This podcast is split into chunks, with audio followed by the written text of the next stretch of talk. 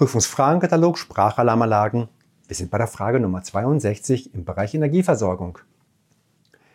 Die Frage ist, wann muss spätestens der Ausfall der Hauptenergiequelle nach EN 54.4 erkannt und gemeldet werden? Vier mögliche Ideen gibt es. Erstens nach 10 Minuten, zweitens nach 20 Minuten, drittens nach 30 Minuten, viertens nach 40 Minuten. Was ist die richtige Antwort? Wir nehmen natürlich drei nach 30 Minuten. Vielen Dank.